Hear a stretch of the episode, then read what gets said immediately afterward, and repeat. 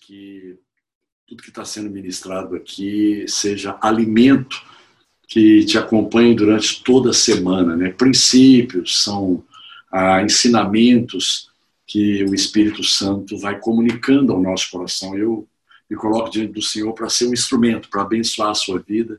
Tá? Hoje nós vamos falar sobre ah, situações iguais com visões diferentes. Pessoas que participam de, do mesmo contexto, pessoas que estão, às vezes, no mesmo desafio, enfrentando as mesmas adversidades, e de repente você vê ah, atitudes diferentes, né? posturas diferentes a partir de uma visão que é diferente. Então, ah, eu queria convidar você, já de cara, para ir para uma, uma ah, um texto muito conhecido, muito conhecido lá em 2 Reis, né, no segundo livro de Reis, uh, capítulo 6, versículo 15 ao 17, aquela experiência de Eliseu com o, o moço dele. Eliseu, ele, ele era um profeta incrível, né? E aqui está dizendo o seguinte: na manhã seguinte, o servo do homem de Deus se levantou bem cedo. Ao sair, viu que havia soldados, cavalos e carros de guerra por toda parte. Ai, meu senhor, o que faremos agora? Foi a exclamação dele, né? desesperado. Exclamou o servo. Então Eliseu disse: Não tenha medo, disse Eliseu, pois do nosso lado há muitos mais do que do lado deles. Versículo 17 diz assim: Então Eliseu orou e, e pediu: Ó oh, Senhor, abre os olhos dele para que veja. O Senhor abriu os olhos do servo e ele viu as colinas ao redor de Eliseu cheias de cavalos e carruagens de fogo. Esse é o primeiro texto que nós vamos estar lendo. Bom, nós vamos pegar agora imediatamente um texto lá uh, no Novo Testamento, lá no Evangelho de Mateus, capítulo 8, versículo 23 e 26, uma situação também de prova, uma situação de, de adversidade, de uma circunstância bem complicada. Uh, versículo 23 de Mateus 8 diz: Em seguida, Jesus entrou no barco e seus discípulos o acompanharam. De repente, veio sobre o mar uma tempestade violenta, com ondas que cobriam o mar, o barco. Jesus, no entanto, dormia. Versículo 25: Os discípulos foram acordá-lo, clamando: Senhor, salve-nos, vamos morrer. E Jesus então falou: Por que vocês estão com medo? perguntou ele como é pequena a sua fé. Então levantou-se e repreendeu o vento e o mar, e houve grande calmaria. Então eu queria é, compartilhar com você pelo menos cinco constatações né, a, a, a partir dessas duas experiências, cinco aspectos constatados nesses dois textos. O primeiro deles é que ambas as experiências apontam para circunstâncias extremamente difíceis e com perigo real de morte e final trágico. A primeira delas, você sabe, o exército do rei da Síria cercou a cidade de Dotã, onde morava o profeta Eliseu, e querendo prender, a ordem do rei foi, foi para que Eliseu fosse preso. E já assim, então, ele ficou muito impressionado com aquilo, os olhos naturais dele viram aquele exército, ele ficou desesperado, cheio de medo, e ele foi para o profeta, né, dizendo: Cara, ah, nós estamos perdidos agora, o que, é que nós vamos fazer? E imediatamente o profeta acalmou o coração de Jazi, dizendo: Cara, olha só, tá, tá tudo certo. Como também Jesus, né? Acordaram Jesus e Jesus falou assim: Cara, numa boa, tá? Olha só, dá para resolver isso com um pouco de fé, tá? Exercite fé, e coloque fé na palavra de Deus que a coisa vai acontecer.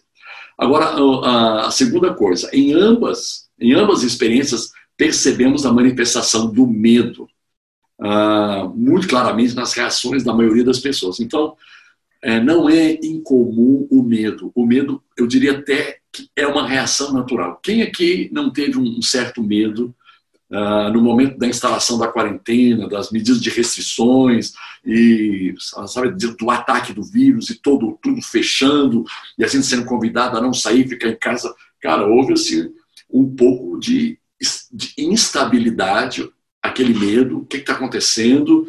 E aí os teólogos de plantão, todo mundo falando uma coisa, falando outra, é, é Deus que está mandando juízo, é Deus pesando a mão, é a ira de Deus, e, pá, e até você se localizar aquela semana, até que você pudesse ouvir a voz do seu pastor, que é Jesus, dizer: Não, cara, olha, tá tudo bem, não tem nada a ver comigo, não fui eu que enviei esse vírus, não é um ataque que eu programei, isso é uma programação do inferno em conexão com as escolhas erradas dos homens Tá? Mas apesar de toda essa bagunça, eu estou com vocês, a gente está junto aí, contem comigo, vem para cá, eu vou acolher vocês, eu vou fortalecer vocês, eu vou renovar vocês, eu vou estar com vocês como eu prometi até a consumação dos séculos. E, e isso nos fortaleceu. Então, a partir de alguns dias depois, você começou a, a, se encontrar né, no meio dessa pandemia, você começou a se encontrar em Deus, aquele lugar de descanso, aquele lugar de confiança. E o terceiro aspecto que a gente aprende, que a gente constata nessa experiência, é que em ambas nós percebemos uma paz e uma segurança incomuns, provenientes de um descanso sobrenatural, tanto em Eliseu como em Jesus. E eu fiz questão de colocar o exemplo de Eliseu, porque alguém pode dizer assim: ah, mas Jesus, né? Jesus é Deus, Jesus ele é divino. Não, gente, você precisa de entender e assumir é, essa convicção de que Jesus ele foi 100% homem, ele foi tentado em todas as coisas, foi tentado pelo medo, ele foi tentado pela ira, ele foi tentado pelo desânimo, foi tentado pelo orgulho, ele foi tentado por cobiça. Cara, ele foi tentado em todas as coisas. Então aqui esse Jesus que estava descansando é o Jesus que dependia do Pai, era o Jesus que confiava no Pai, como Eliseu também. Então, cara, e é, é impressionante você perceber a diferença gritante na visão e, e, na atitude de Jesus e de Eliseu em comparação à atitude de Geazi, o servo, e dos discípulos.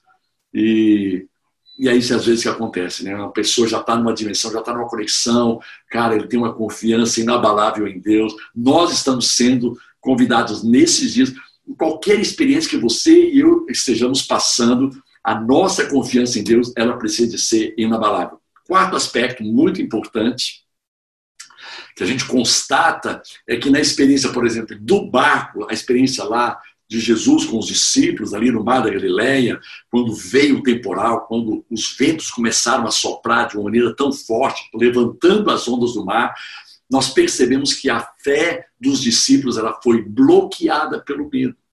Eles começaram a olhar mais para as circunstâncias do que para Jesus. Eu tenho impressão, apenas uma impressão, é uma imaginação, que quando eles olhavam para Jesus e viam Jesus descansando, dormindo, de uma forma serena, é, a paz queria vir ao coração deles, mas imediatamente, quando eles viam o barco balançando, viam os ventos soprando, o temporal se levantando, cara, voltava a bater o desespero, o medo, olhavam para Jesus, e, e, é essa luta mesmo. Às vezes, no meio do, do, do temporal, no meio da tempestade, a, a gente é desafiado a olhar para Jesus, o Espírito Santo tenta nos conectar a Jesus, mas a gente fica assim tão preso naquela circunstância, a gente fica tão apavorado, a gente fica cheio de, de, de pensamentos assim, cara, isso não vai dar certo, isso pode dar muito errado. Então, assim, naquela experiência específica do barco, a fé dos discípulos foi bloqueada. Tanto é que quando Jesus levantou, a primeira coisa que ele abordou, cara, por que vocês estão com a fé tão bloqueada? Por que, que a fé de vocês é tão encolhida, tão tímida? Use a fé de vocês Ainda que vocês não estejam sentindo vontade de usar a fé, usem a fé porque ela vai funcionar. Tá? Essa é uma coisa incrível. Você não usa a fé quando você tem vontade. Você não usa a fé quando você está sentindo desejo. Você usa a fé porque a sua, a sua vida está sendo confrontada pelas trevas. Você está sendo confrontado por um problema, então levanta a sua fé, sentindo ou não sentindo desejo. Usa a sua fé, meu irmão, porque ela vai te conduzir para um lugar de vitória, com certeza, um lugar de paz, é um lugar onde você vai ver milagres acontecendo. E a quinta constatação nessas duas experiências, tanto a de Eliseu com o seu servo Jazi, e, e agora mais especificamente com a de Jazi, é que a gente percebeu uma falta de visão espiritual que causou o medo. O que, que causa o medo? Falta de visão. Porque quando você não tem a visão que Jesus teve e a visão que Eliseu teve, Cara, você está numa dimensão muito aquém. Os caras estavam numa dimensão assim de uma visão espiritual, vendo o mundo espiritual e confiando plenamente que tudo estava no controle do Pai. Aquilo que o apóstolo Paulo diz lá em, em desculpe, Romanos capítulo 8, versículo 28, sabemos que todas as coisas cooperam para o bem daqueles que amam a Deus, daqueles que foram chamados para um propósito específico. Meu irmão, Deus tem propósito para a tua vida, Deus tem propósito para o teu casamento, Deus tem propósito para o teu ministério, para a tua vida profissional, para os teus negócios, para a tua vida sentimental, para a vida dos teus filhos, para a vida da tua casa. Deus tem propósito. E tudo vai cooperar para o bem, porque você é filho, porque você está em Cristo. E Jó 42, versículos 5 e 6 diz o seguinte: a própria oração de Jó. Na verdade, eu só te conhecia de ouvir falar. Agora eu te vi com meus próprios olhos. Retiro tudo que disse e me sento arrependido no pó e nascendo. Se você lê o livro de Jó, você sabe que ele declarou uma série de coisas que você tem certeza que ah, não tem nada a ver com a vontade de Deus, não foi Deus quem promoveu aquilo, não foi Deus quem produziu, e a gente sabe que houve uma ação satânica, houve uma ação do diabo uh, ali naquele contexto envolvendo a vida de, de Jó. Mas ele, ele, ele, os olhos espirituais de Jó, ele não conseguiu enxergar o mundo espiritual da maneira como aconteciam as coisas no mundo espiritual. Então Jó, muito abalado ali, e foi falando, até que uma hora os olhos espirituais dele, as escamas dos olhos foram retiradas, caíram. E ele começou a ter uma visão muito clara. E a, e a Bíblia diz então que ele, que Jó, só um pouquinho aqui, para cá, é que Jó, ele diz assim: Eu só te conhecia de ouvir. Né? A, a, minha dimensão espiritual, ela só era só de ouvir. Agora não, eu tenho uma dimensão espiritual muito mais ampla, muito mais completa. Os meus olhos te veem. Por isso eu quero retirar tudo aquilo que eu disse, porque eu disse muita coisa debaixo dessa ignorância, eu disse muita coisa de, sem, sem conhecimento. Eu disse muita coisa debaixo de uma cegueira, porque os meus olhos não estavam abertos. Agora sim, os meus olhos te veem. Agora eu vejo o quadro de maneira completa. Agora eu posso saber que você estava no trono, né? E que era o inimigo que estava se levantando. As circunstâncias não foram o Senhor, as circunstâncias contrárias não foi o Senhor que as patrocinou foram ao sistema desse mundo que é controlado pelo inimigo. Então, ah, é isso daí. Agora vamos para cinco ensinamentos a serem entendidos e praticados. São cinco os ensinamentos que a gente aprende uh, e a gente a pratica, né? Cinco ensinamentos. Vamos lá para o primeiro. O primeiro deles é o seguinte: o medo demonstra falta de conhecimento de quem Deus é e de quem eu sou em Cristo. Cara, essa é uma coisa tão básica, né? É uma coisa tão básica. Gente, eu sou filho de Deus. Deus é meu pai. Quem Deus é? Deus é amor. Deus é bom. Nós cantamos aí, né? Tu és bom, tu és bom. Nós repetimos, reforçamos. Mas o medo demonstra que a gente não conhece. E não é um conhecimento intelectual. Estou falando de um conhecimento de intimidade. A palavra conhecimento, ela tem essa conotação também. Não apenas um conhecimento mental, mas um conhecimento espiritual, uma intimidade. Então, o medo jamais deve ser nutrido e alimentado por mim em tempo algum. Devemos lembrar que o perfeito amor lança fora todo medo. Se eu confio que Deus me ama de uma forma perfeita e que por causa desse amor ele cuida de mim nos detalhes, Caras, então, em todas as áreas, não há o porquê eu permanecer no medo.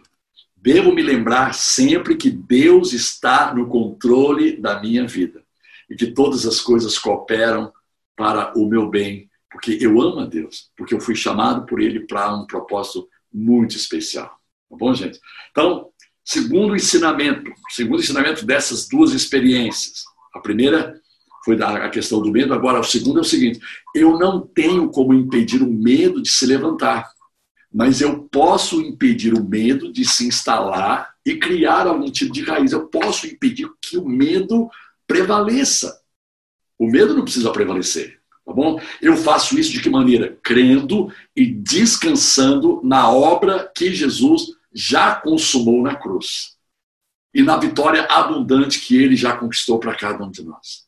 Cara, é isso que eu faço. Eu descanso, eu creio e eu descanso e eu recebo os benefícios daquilo que Jesus fez na cruz do Calvário. Tá? O medo vem, só para deixar bem claro, sabe? O ter medo não é errado. Agora, o permanecer no medo é que a gente não pode aceitar.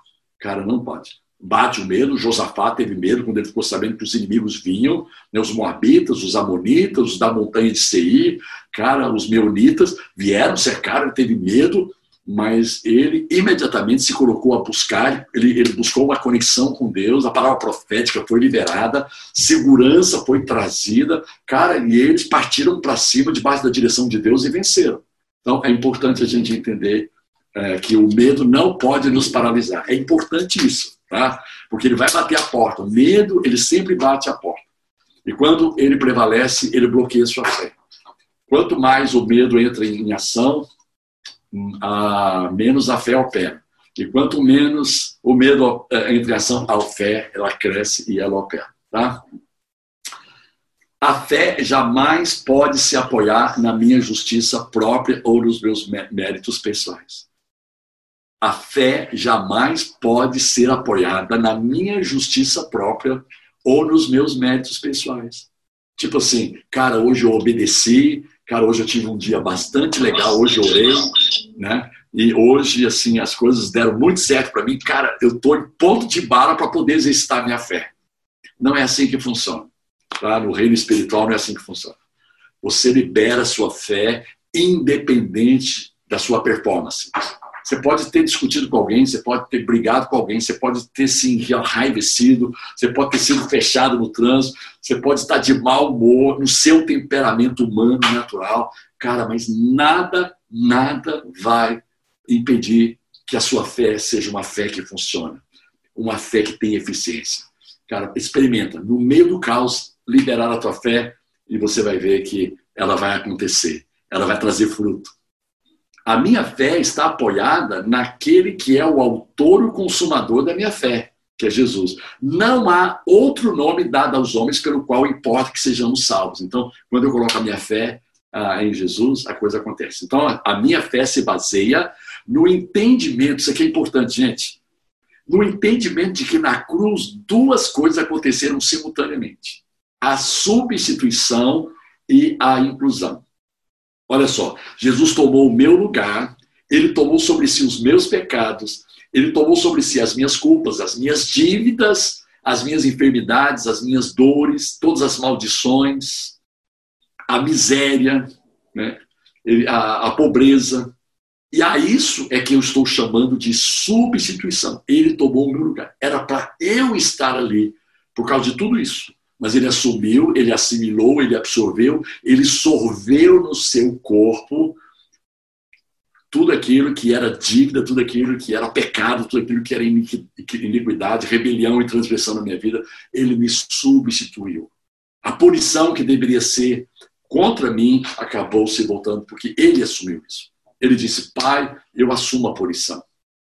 Agora, eu falei sobre duas coisas que acontecem simultaneamente a, a substituição e a inclusão. A inclusão, perdão.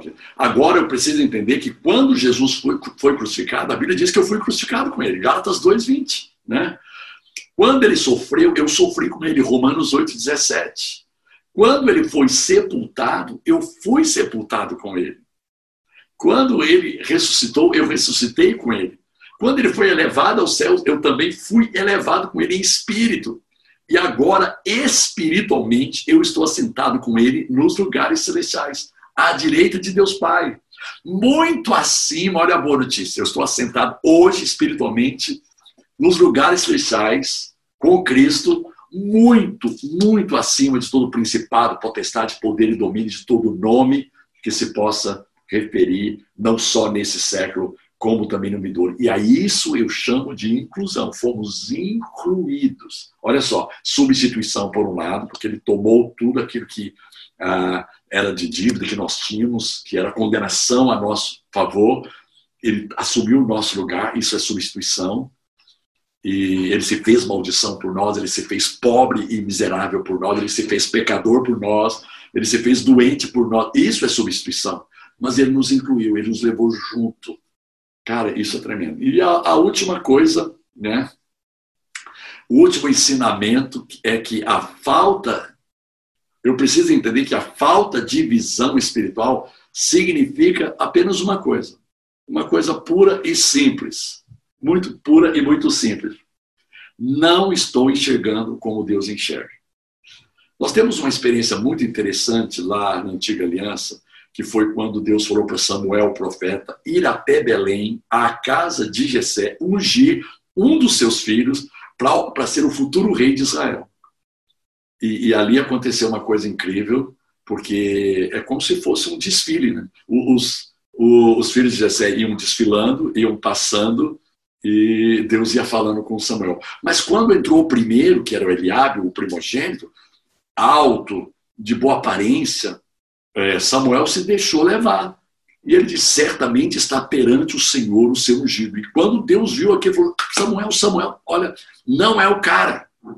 Senhor, como não? Não é o cara. Eu o rejeitei. Não o rejeitei como ser humano. Obviamente que Deus não rejeita ninguém.